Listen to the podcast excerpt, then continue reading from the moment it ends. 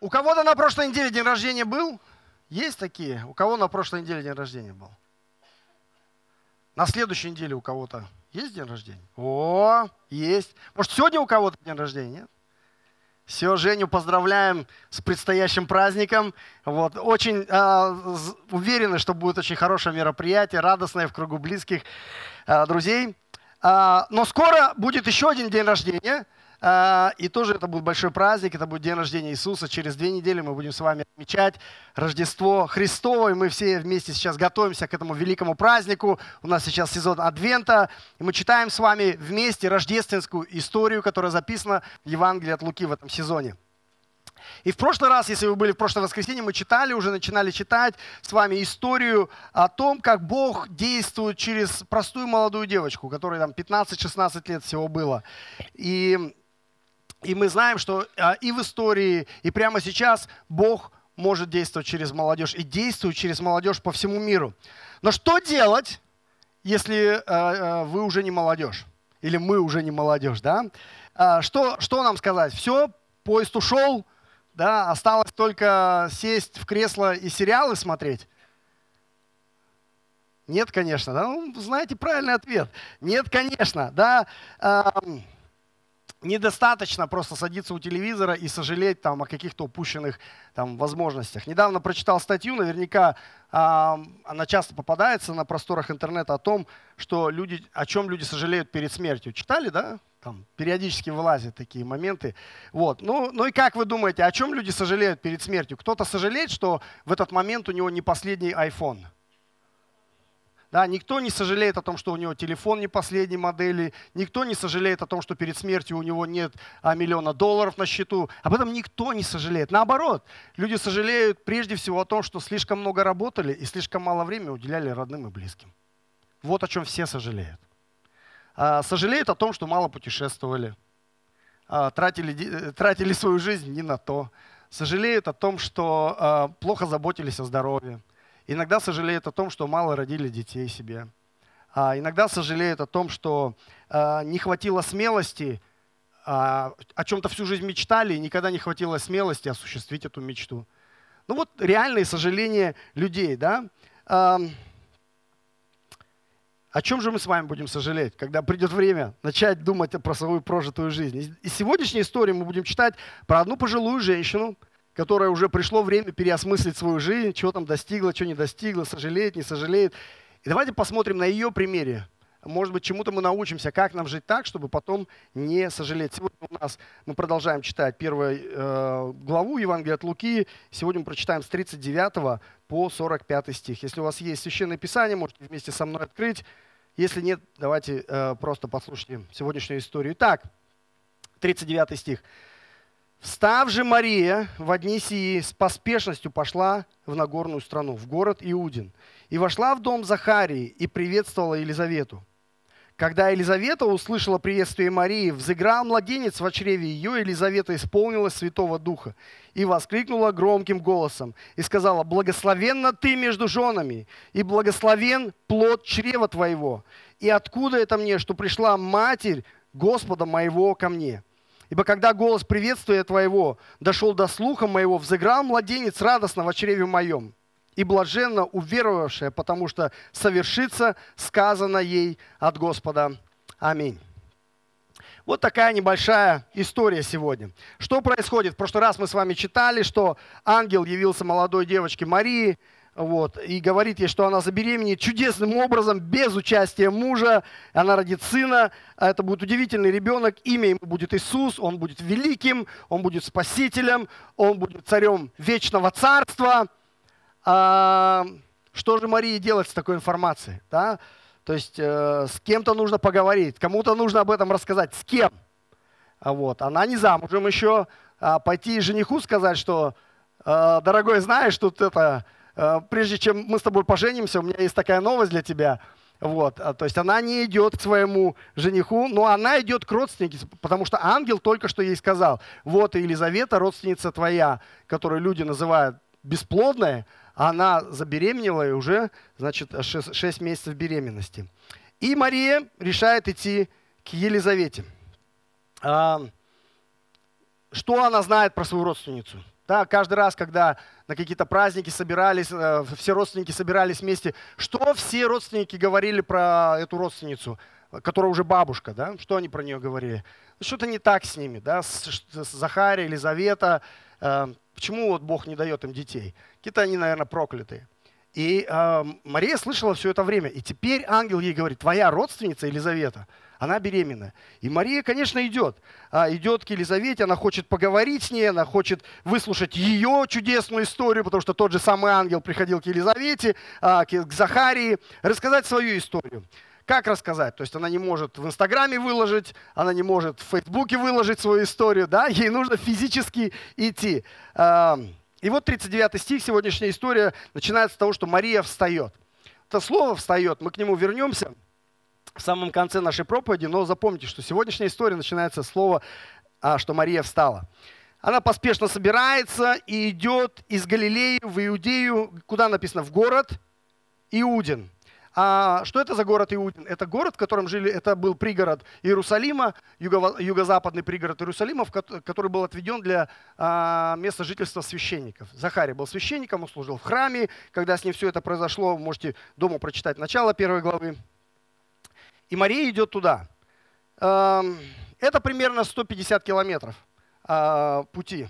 150 э, километров пути, э, это значит, что примерно пешком ей сколько идти? Кто разбирается у нас? Э, ну, примерно это 4, 4 дня. То есть если, если напрячься, можно за 3 дня. Вот, ну, если не сильно напрягаться, то 4 дня. Давайте так скажем, 4 дня. Почему это важно, потом попозже чуть увидим. Итак, она идет пешком 150 километров 4 дня. А, идет к своим родственницам, родственникам Захаре, Елизавете. Если бы мы прочитали начало первой главы, что бы мы знали про эту пару? Да, их зовут Захария. Что это имя означает? Кто, кто еврей знает у нас? Бог помнит. Захария. Елизавета, имя означает Бог обещал. Ну, хорошие имена, да? Бог помнит и Бог обещал. Вот написано, что они оба, оба из рода священников, оба ведут праведный образ жизни, но у них есть проблема, большая проблема, у них нет детей. Как давно? Очень давно, они уже состарились, написано, то есть они уже бабушка и дедушка. И в их культуре это означало проклятие. То есть постоянные разговоры за спиной, унижение, стыд, сомнение в себе. Что-то мы сделали, наверное, не так. Да? что-то со мной, какие-то со мной проблемы. Либо сомнения в Боге, да, почему Бог так к нам относится, за что Он нас так наказывает. Это, между прочим, такая бесплодие, серьезная проблема для многих современных пар, которые пытаются забеременеть и не могут. Но Бог приходит в их жизнь чудесным образом и говорит, что у них родится великий сын. Захария не верит. Он всю жизнь это ждал, но когда ему Бог приходит и говорит, что это произойдет, он не верит – а у неверия, так же как и у веры, всегда есть последствия. И ангел говорит, что Захария не будет разговаривать 9 месяцев, пока не родится сын. Вот, история заканчивается предсказуемо. А, конец первой главы. Елизавета, а, то есть она забеременела и рожает.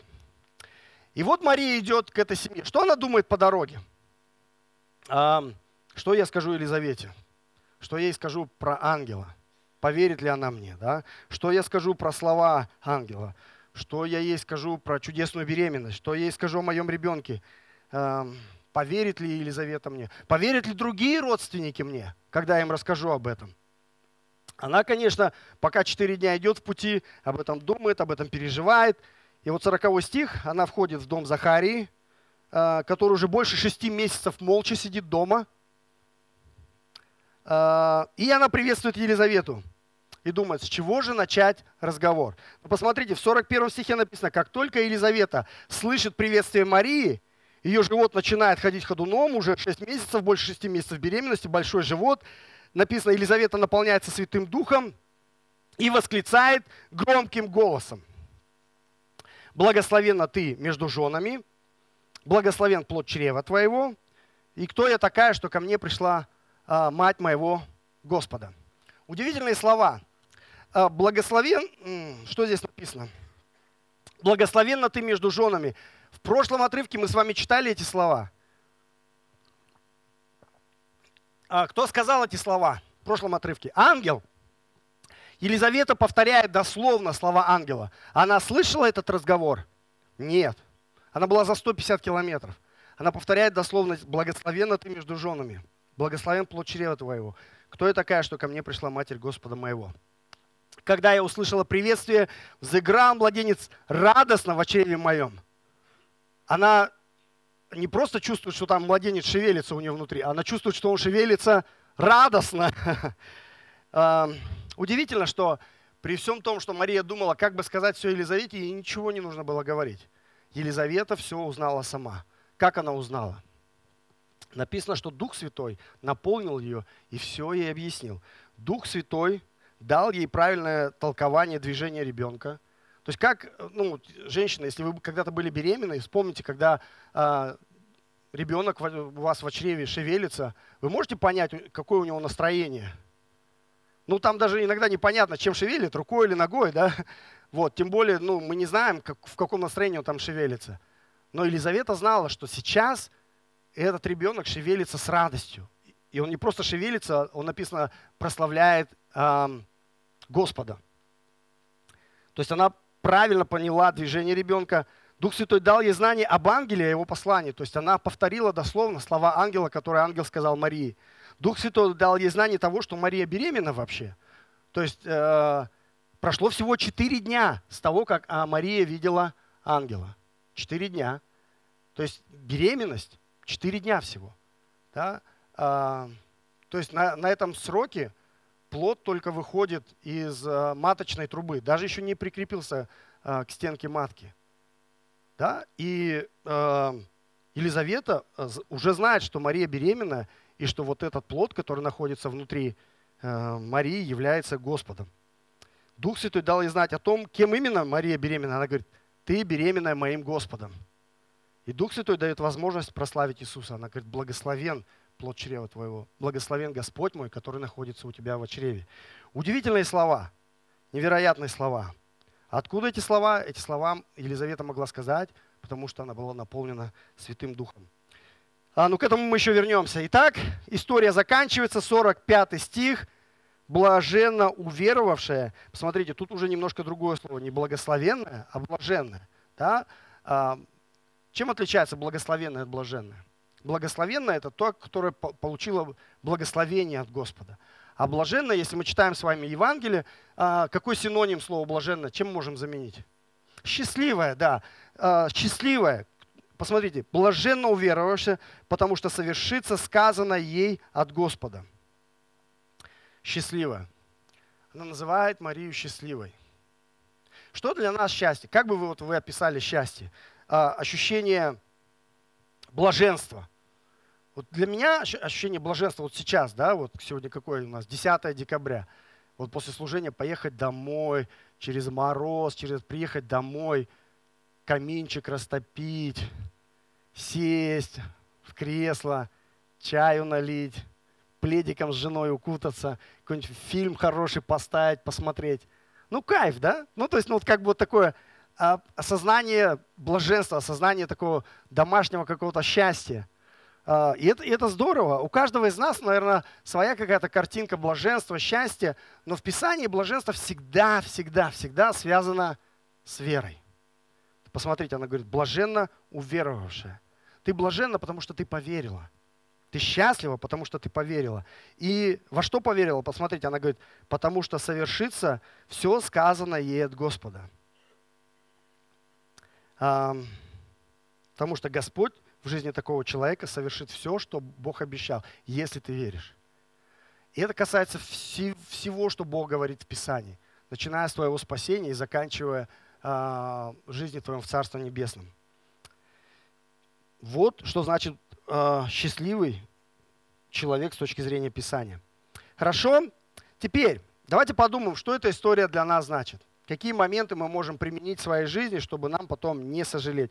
Ну, первое, самое понятное, то есть если мы хотим быть счастливыми, блаженными, если мы не хотим сожалеть в конце жизни ни о чем из того, что мы сегодня называли, да, нам нужна вера в Бога. Да? Нам нужна вера в Иисуса.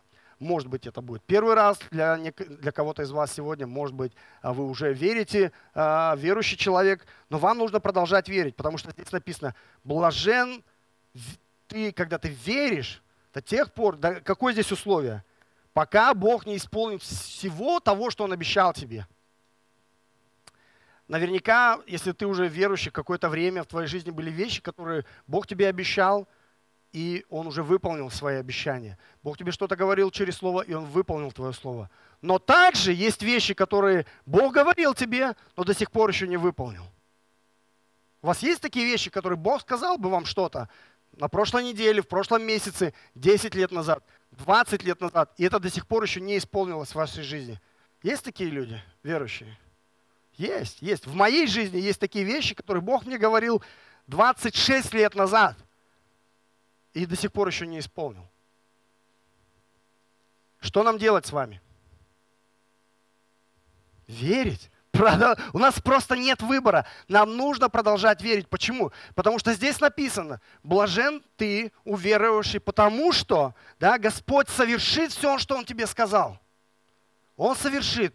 Мы не знаем когда, мы не знаем как. Но если Бог тебе что-то сказал, не переставай верить. До конца. Даже если нет сил уже, даже если нет надежды, да, двигай себя в вере, жди, что придет день, и Бог исполнит то, что Он тебе сказал. Может быть, на прошлой неделе, может быть, 26 лет назад. Продолжай верить, потому что Бог обязательно совершит все, что Он сказал. В прошлом отрывке мы читали, у Бога не останется неисполненным никакое слово. Да? Он все, все, что сказал, Он совершит. Поэтому дорогие мои, особенно взрослые, к которым я обращаюсь сегодня, в прошлый раз мы с молодежью говорили, взрослые, живите по вере сами.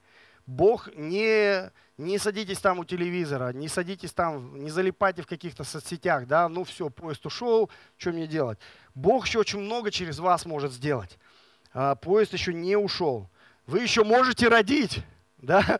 Посмотрите, Елизавета, я не знаю, сколько ей было лет, но она была реальной бабушкой уже. И она забеременела, она родила. То есть я не знаю, там, ну, кто-то из вас хочет забеременеть сейчас, вот, э, пусть Господь исполнит желание сердца, но это не обязательно, что вы там обязательно должны кого-то родить. Вы можете родить, э, забеременеть и родить духовно да, какого-то ученика еще, да, сын, Сына Божьего. Вот. Вы можете родить какой-то хороший проект, вы можете родить какое-то хорошее служение. То есть вы очень много чего можете еще родить. Бог очень много через вас может сделать, даже если вы уже взрослый или даже пожилой человек. То есть не ограничивайте себя тем, что не говорите себе, что поезд уже ушел. Это во-первых. Во-вторых, ободряйте молодежь. То есть не просто сами живите по вере, ободряйте молодежь к вере. Так же, как Елизавета ободрила к вере Марию. Да? Не вызывайте чувство вины у нашей молодежи. У нас много молодежи, это здорово, это классно. Когда вы видите их вокруг себя, они несовершенны, так же, как никто из нас несовершенен. Не стройте с ними отношения постоянно, попрекания, какие-то э, постоянное недовольство. Да? Э, учитесь ободрять их учить их, поощрять их, как Елизавета поощряет Марию в ее вере, с одной стороны. Но и с другой стороны, не занижайте планку. То есть э, не поощряйте их грех, не оправдывайте их грехи. Воодушевляйте их жить по вере. Принимайте их, хвалите их, ободряйте их веру. Представьте, если бы вот Мария со всеми своими страхами, переживаниями, беспокойствами пришла к Елизавете, к единственному человеку, к которому она хотела прийти, Елизавета бы как-то холодно к ней отнеслась. Или бы вообще не пустила ее домой. Да? Или пустила бы, выслушала, сказала, а, что-то Мария, я не знаю, ты что-то, тебе надо, наверное, домой идти, посуду помыть. Ну, в общем, как-то бы холодно восприняла ее. Сколько, насколько бы тяжело было Марии дальше жить по вере. Более того, э, давайте вспомним историю, как отнесутся остальные родственники Марии, когда они узнают про ее беременность. Когда через пару глав Мария пойдет в свой родной город, родовой город, как, как родовой город ее называется? Вифлеем. То есть это ее родной город. Все родственники, там все ее родственники. Это их родовой город, родовое селение. Ее там не то, что не ободрят, и там даже дверь никто не откроет. Ей не найдется места, где родить ребенка. Это восточная страна, это вам не Америка. Люди на Востоке, если родственник пришел, но ей даже никто дверь не откроет. То есть вот как отнесутся большинство родственников к ней. Но Елизавета была не такая. Да? Она встретила Марию, она ободрила. Поэтому, дорогие мои взрослые, пожилые, ободряйте нашу молодежь жить по вере. А, вот Елизавета сделала, теперь про нее даже в Библии написано. То есть ваше имя, скорее всего, в Библии не будет написано, точно не будет написано, но Господь занесет это в свои небесные записи там, так что все будет хорошо. Вот. С другой стороны, обращаясь к молодым, а, я знаю, что вам ну, прикольно общаться только с молодежью, там, потому что они вас хорошо понимают, но это не, не неправильно общаться с людьми только своего возраста. Это не полезно для вас. Общайтесь с людьми, кто моложе вас, общайтесь с людьми, кто вашего возраста, и общайтесь с людьми, кто старше вас. У вас должны быть такие гармоничные отношения со всеми возрастами. А, идите тем, кто старше вас, но не обязательно только старше. Да, смотрите, если у людей есть хороший жизненный опыт, мудрость какая-то, какие-то эм, путь веры определенный, и, и общайтесь с ними, да, получайте через них поддержку, э, набирайтесь у них какого-то жизненного опыта, мудрости. Как Мария пришла к Елизавете. Она не пошла к своим девчонкам-ровесницам, она пошла к бабушке Елизавете. Хорошо. Еще очень круто вот в этой всей истории, на этой картине, посмотрите, три поколения людей, которые прославляют Иисуса – мы видим бабушку, мы видим молодую девочку, и мы видим ребенка. Даже нерожденного ребенка. Иоанн находится, ему 6 месяцев, он в утробе матери, 6 месяцев, но все трое прославляют Иисуса. И это хороший пример для церкви, что церковь, иногда церкви делят. О, мы молодежная церковь.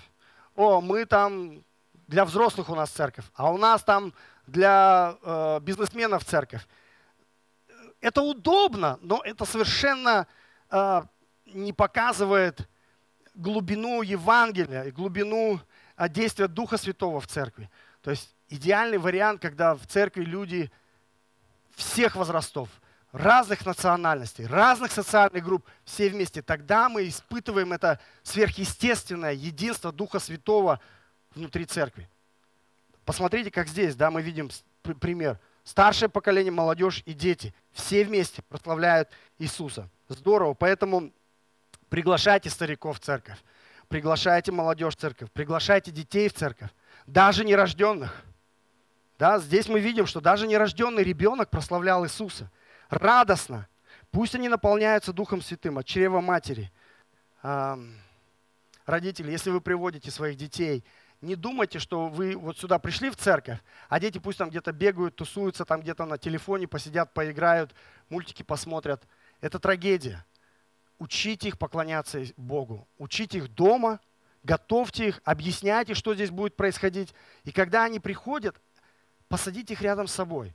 Да, вместе с ними прославляйте Бога. Объясняйте им, что происходит. Объясняйте им вечерю. Объясняйте им смысл молитвы. Молитесь вместе с ними тренируйте ваших детей с самого рождения и до рождения, чтобы они впитывали в себя, чтобы для них это была хорошая духовная практика. Потому что если сейчас вы, они будут где-то там бегать с телефонами, то потом, когда вы скажете, ну вот они подростки, что-то непонятно, что, как они себя ведут, ну причина будет, почему они так будут непонятно себя вести. Потому что с детства они не поняли, зачем церковь. И это ваша ответственность. Это не ответственность церкви их этому научить. Это личная ваша ответственность перед Богом. Поэтому, дорогие мои родители, учите своих детей, что здесь происходит. Учите их дома и потом сопровождайте их, если надо за ручку, сопровождайте их во время церковного служения. Хорошо. Дальше что? А, теперь по поводу наполненности Духом Святым. Я, если бы я сейчас спросил, кто из вас хочет быть наполнен Духом Святым, если вы верующие люди, все бы единогласно подняли руку. Поэтому я спрашивать не буду. Мы все хотим быть наполнены Духом Святым. А как узнать? Вот ты спрашиваешь сам себя, наполнен я Духом Святым или нет. Как узнать? Да, а, люди чаще, чаще всего путают наполненность Духом Святым с дарами. Да, то есть там иные языки, чудеса, изгнание бесов – ля-ля, да, но, но э, в Евангелии написано, что э, эти все плоды можно имитировать, и будут люди, которые имеют плоды Духа Святого, но придут к Иисусу, и Иисус скажет, отойдите от меня, я не знаю, кто вы такие. Да. А, потому что по дарам нельзя судить, нужно судить по плодам. Иисус говорит, всегда суди по плодам. А, посмотрите вот из этой истории. А, Елизавета наполнила Святым Духом. Как мы, как мы внешне увидели, что она наполнена Святым Духом? Какие были плоды в ее жизни? Да, ну то есть там, да, можно сказать, радость, восклицание, громкий голос, но можно радоваться, восклицать и громким голосом говорить и без Духа Святого, да? Но это тоже показатель, но это не основной. Посмотрите, она понимала, она поняла Слово Божие. Она поняла Слово Божие. Никто ей не толковал, не объяснял, она поняла Слово Божие. То есть, если ты наполнен Духом, ты будешь понимать Слово Божие. Второе, посмотрите. Она говорит, кто я такая, что ко мне пришел, пришла мать моего Господа? Это что такое? Это смирение. А, один из важных плодов Духа Святого – это твое смирение. Если ты чувствуешь гордыню в сердце, если ты чувствуешь, ух, ну, ну ты понимаешь, что у тебя проблема, потому что Бог гордым противится. Смирение – это плод Духа Святого.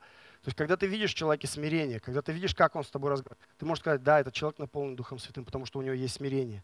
Посмотрите, как она относится к Марии. Что она говорит про Марию? Благословенно, да? Уважительное отношение к другим верующим. Да, мы все в церкви разные. Кто-то помоложе, кто-то постарше, кто-то побогаче, кто-то победнее, кто-то поздоровее, кто-то по, по, у кого-то болезни побольше, да? Кто-то одной национальности, кто-то другой национальности – но если ты наполнен Духом Святым, как ты будешь к этим всем людям относиться? С уважением.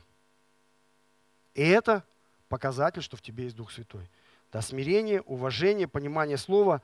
И самое последнее, то есть к чему все это привело? Они все прославляли Иисуса.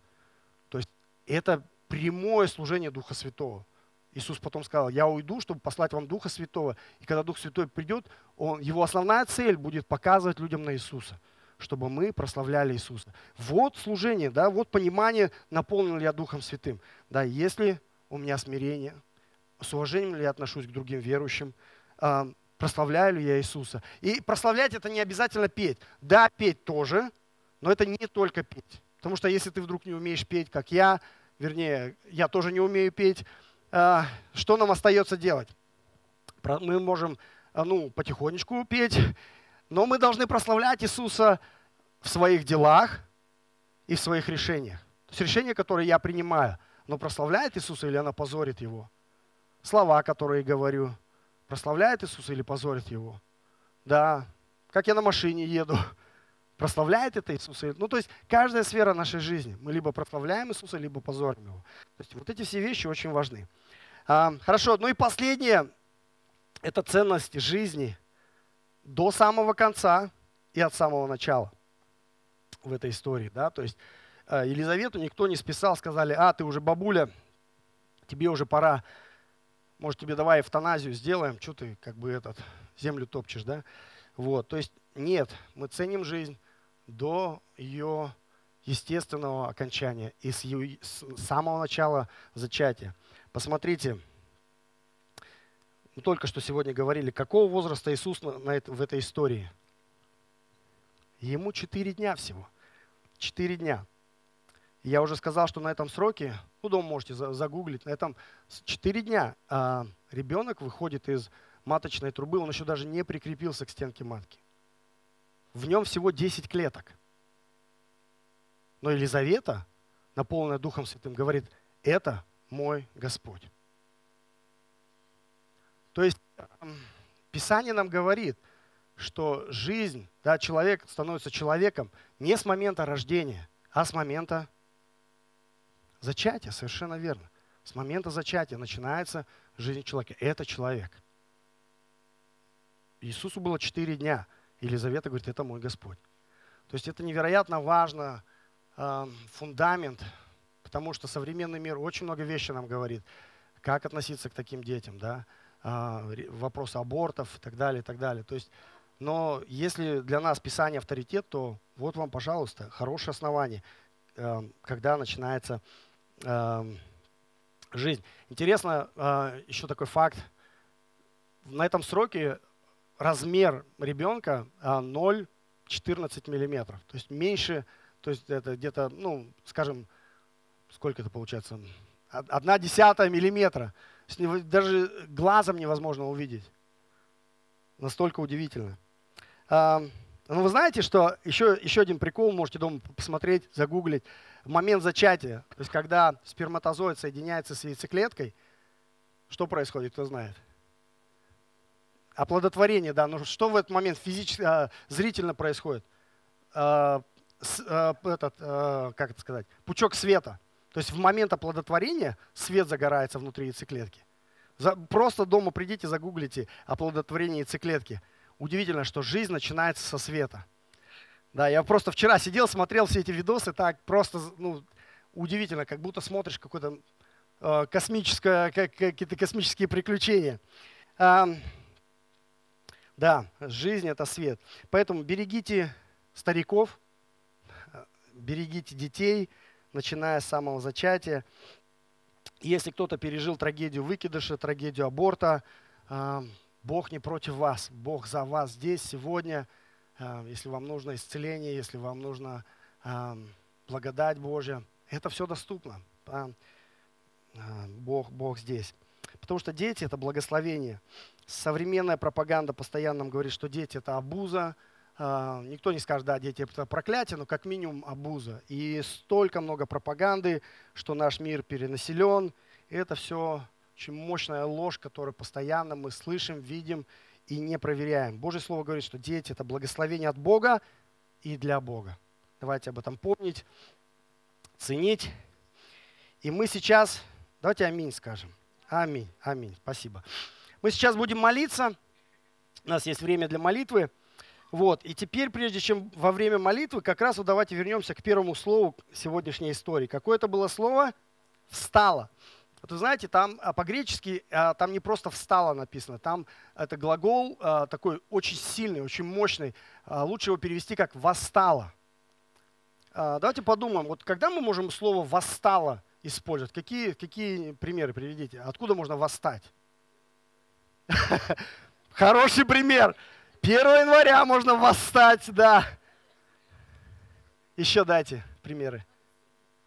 Да, то есть восстать можно из пепла, да, восстать можно из, восстать ото сна можно, восстать из грязи, восстать из мертвых можно. Да, между прочим, в Библии часто используется, что они восстали из мертвых. То есть, что этот глагол описывает, если ну, вот в, там, в таком контексте?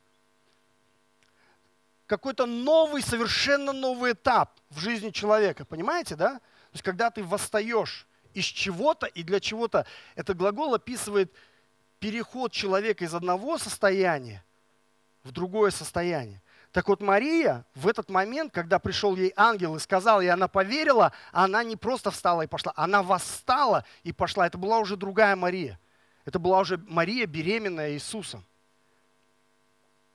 Почему я на этом акцент делаю? Я хочу у вас спросить, был ли в вашей жизни момент, который вы могли бы описать этим глаголом, что я восстал? Я восстал от старой к жизни, к новой. Я восстал из пепла, я восстал из грязи.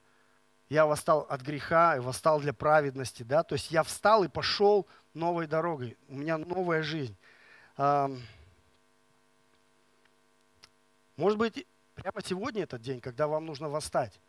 Может быть, вы чувствуете, что вы уже находитесь в каком-то пепле, в грязи, во сне в каком-то летаргическом.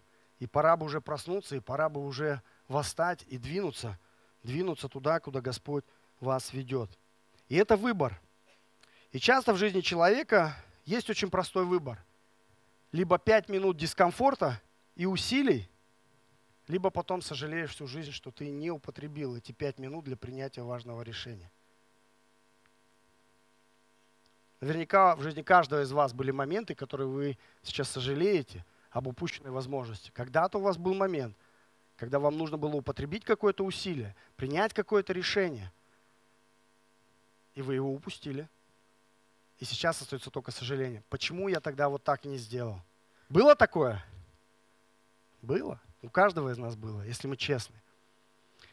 Может быть, сейчас, сегодня такой момент для кого-то из вас – может быть, сегодня Господь вас призывает к чему-то такому, к серьезному решению. Может быть, это некомфортно.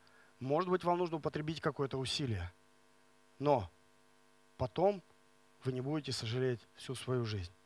Поэтому я не знаю, что это. Эм, если хотите узнать, можете послушать в своем сердце. Господь наверняка вам какие-то вещи говорит сегодня. Может быть, это покаяние, может быть, это отказ от какого-то греха, может быть, это смена работы, может быть, это выход из каких-то токсичных отношений. Или наоборот, может быть, вам нужно принять решение и починить какие-то отношения, которые вам нужно починить. Может быть, это ответ на какой-то Божий призыв. Может быть, это беременность, как у Марии, как у Елисаветы. Я не знаю, что, что угодно. Но во время молитвы просто закройте глаза и посмотрите, что происходит у вас внутри. К чему вас Господь сегодня призывает. И неважно, какого вы возраста, даже если вы уже пожилой человек, а Господь еще с вами не закончил. Давайте помолимся. Отец Небесный, Спасибо тебе за день сегодняшний. Спасибо за то, что в этот сезон Адвента мы готовимся к великому празднику, празднику Рождества. Светлый праздник Рождества. И сегодня мы читали, продолжали читать рождественскую историю, историю Елизаветы. И мы рады ее примеру в нашей жизни. Потому что блаженно, блаженно уверовавшие – Господь, я сейчас молюсь за всех людей, которые никогда еще не принимали решение уверовать, быть с Тобой. Коснись каждое сердце, как Ты коснулся сердца Марии, как Ты коснулся сердца Захарии, Елизаветы, Иоанна Крестителя, чтобы каждое сердце могло сегодня исповедовать вместе с Елизаветой Иисус. Ты мой Господь. Ты мой Спаситель прости мои грехи. Веди меня своим путем. Я молю Тебя сейчас за тех братьев и сестер, кто уже находится в вере какое-то время, может быть, месяц, год, 20 лет. Поддержи нас в этой вере. Я молюсь за наших пожилых братьев и сестер, кто, может быть, уже потерял какой-то какие-то амбиции или, или страсти, или мечты, и живет, может быть, в каком-то унынии, или разочаровании, или сожалении. Господи, мы точно знаем, что это не Твой план, что поезд еще не ушел, что Ты еще не закончил. Пока мы еще дышим, Ты можешь использовать нас. Благослови наших пожилых братьев, сестер, благослови наших взрослых братьев, сестер, чтобы мы тоже были блаженны в вере своей и ожидали все, что Ты обещал нам в жизни. Может быть, есть вещи, которые Бог до сих пор еще не исполнил в твоей жизни, но обещал тебе много лет назад. Вспомни это обещание прямо сейчас. Провозгласи еще раз в своей молитве это обещание. И провозгласи, что ты будешь ждать это до конца, ты будешь верить в это обещание, обещанное Богом до конца. Может быть, Бог что-то хочет сделать на этой неделе через вас, как Он сделал через Елизавету. К чему Он призывает тебя прямо сейчас? Может быть, тебе нужно восстать от чего-то и для чего-то. Посмотри в свое сердце, что Дух Святой говорит тебе, что, на что Бог показывает тебе. Может, Бог говорит тебе про наставничество, что тебе в твоей жизни нужен взрослый наставник –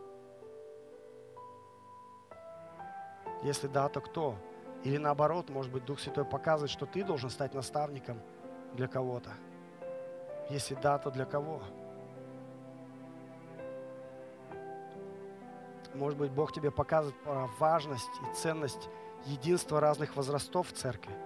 Что тебе нужны отношения с теми, кто будет младше тебя. Тебе нужны отношения с теми, кто старше тебя. И в этом красота, красота церкви. Может быть, Бог что-то показывает тебе про детей в церкви. Как воодушевить их, наполняться Духом Святым и прославлять Иисуса. Может быть, что-то Бог тебе показывает про нерожденных детей. Может быть, ты знаешь беременную женщину. Или ты сам являешься беременной женщиной. Бог говорит, насколько это невероятно красиво, насколько это невероятное чудо, чудо жизни – беззащитного ребенка в утробе матери. Пусть Господь благословит плод чрева. Если ты испытал трагедию аборта или выкидыша,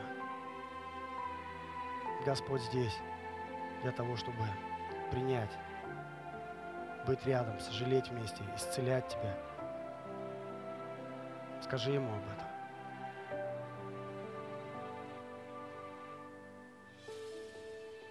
И мы все хотим, Господь, быть наполнены Духом Твоим Святым. По-настоящему, без лицемерия, без какого-то внешних, э, внешней оболочки. Мы хотим, чтобы Дух Святой наполнил нас изнутри. И чтобы мы прежде всего сами это видели в том, что мы понимаем Твое Слово, в том, что мы живем в смирении – понимая, кто мы такие перед Тобой, кто мы такие, что Бог Вселенной пришел в нашу жизнь, открылся нам, дал нам спасение, открыл нам глаза, простил нам все наши грехи, ведет нас в свое царство, которое приготовил для нас. Кто мы такие? В смирении, Господь. Наполняй нас Духом Святым. Научи нас уважать других верующих в церкви, даже если они не похожи на нас. И, конечно же, прославлять Иисуса, как прославляла Мария, Елизавета, Иоанн. Весь этот сезон Адвента. Готовясь к празднику Рождества. Молимся Тебе, Иисус. Аминь. Аминь.